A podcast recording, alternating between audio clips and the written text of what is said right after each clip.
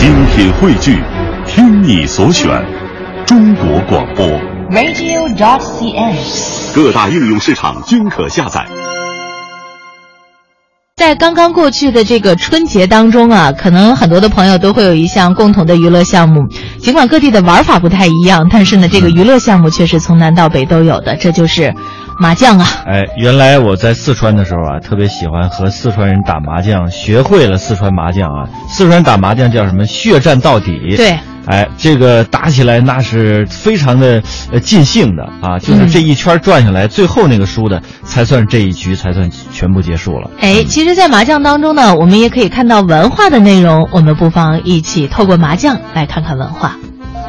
麻将的起源呢有几种说法，它这个最主流的说法呢，可以说可以追溯到唐朝，到现在呢也就有一千二百多年了。相传。这个唐朝啊，在这个武则天秉政时期，魏州昌乐，就现在在河南省了，有一个人叫张遂。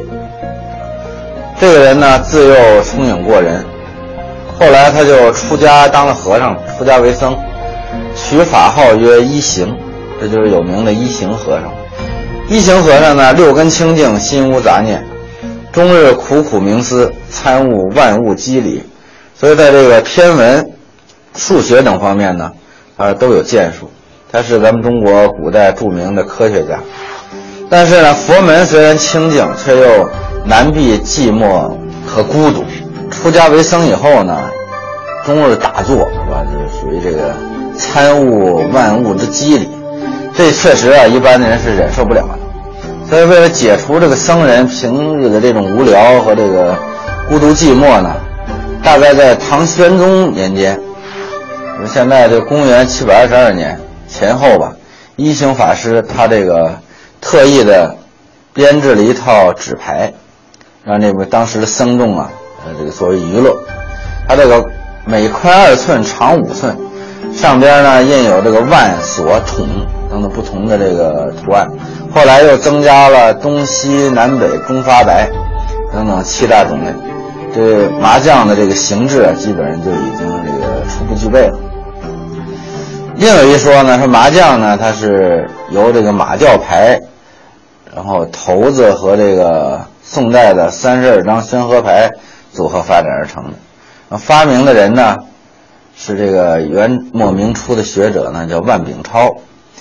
因为这个万秉超呢，他崇拜水浒英雄，所以呢，他这个以这个一百零八张牌啊，然后暗喻这个梁山的一百单八将。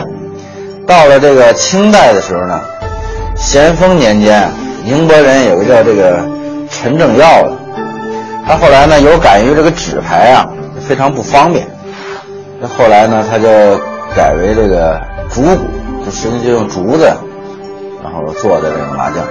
从那开始呢，这个麻将啊，它就开始风行于中国了。按现在的话说呢，这么一算，那也有一百多年了。现在咱们看看这个万锁，呃，也叫条，这个丙呢也叫筒，是吧？就这三个到底它代表了什么？这三个名词啊，在过去是中国古代货币的一个单位。所谓的统，实际上就是铜钱儿，相当于一个钱儿。现在基准币，过去呢，咱们知道这个铜钱。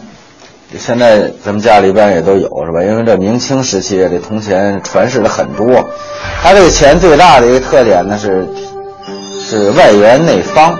为什么用外人那方呢？我看有的写的它是不全面的。有人说过去这个铜钱是干什么用的呀？这个是当然是属于货币流通的时候这个当中介物的。它怎么这个过去为什么这钱有一个眼儿？后来没有了呢？他这个，他们说就为了穿着方便，这是一方面。实际上，这个天圆地方啊，它代表的是咱们中国过去的一种这个宇宙观。过去的人他不知道这个什么现在什么日心说啦，什么这个地球只是一个普通的星球啊。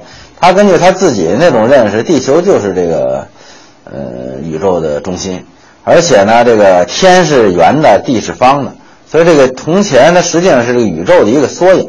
这个铜钱呢，基准的这个比这个基准币的就是就是铜钱儿是吧？这铜钱儿这叫铜，就是一种铜币。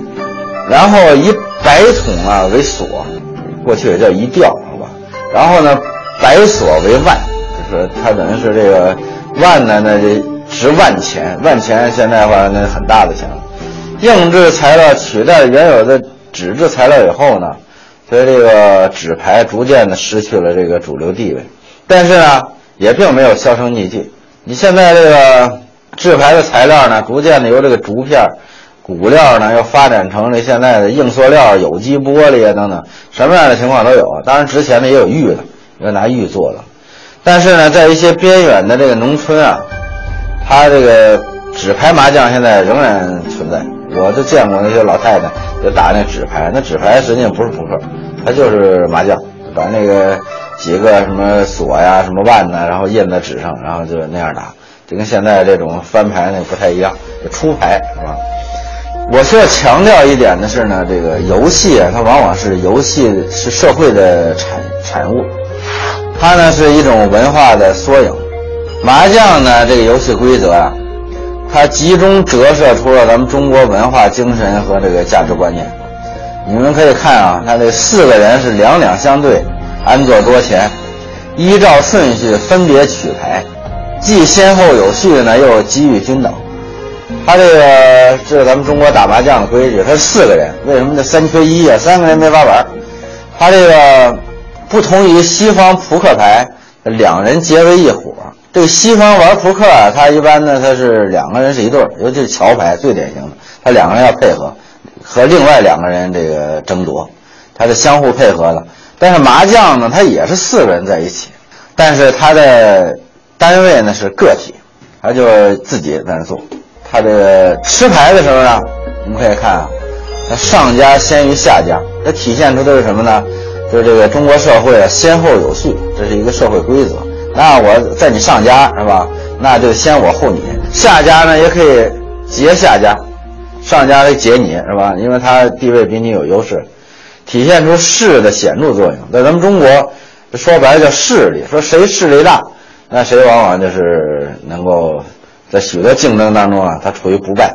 那可以说现在叫赢家通吃是吧？这个典型在咱们中国也是能够到处都找到的。麻将还有一个特点，就下家可以碰吃上家，是吧？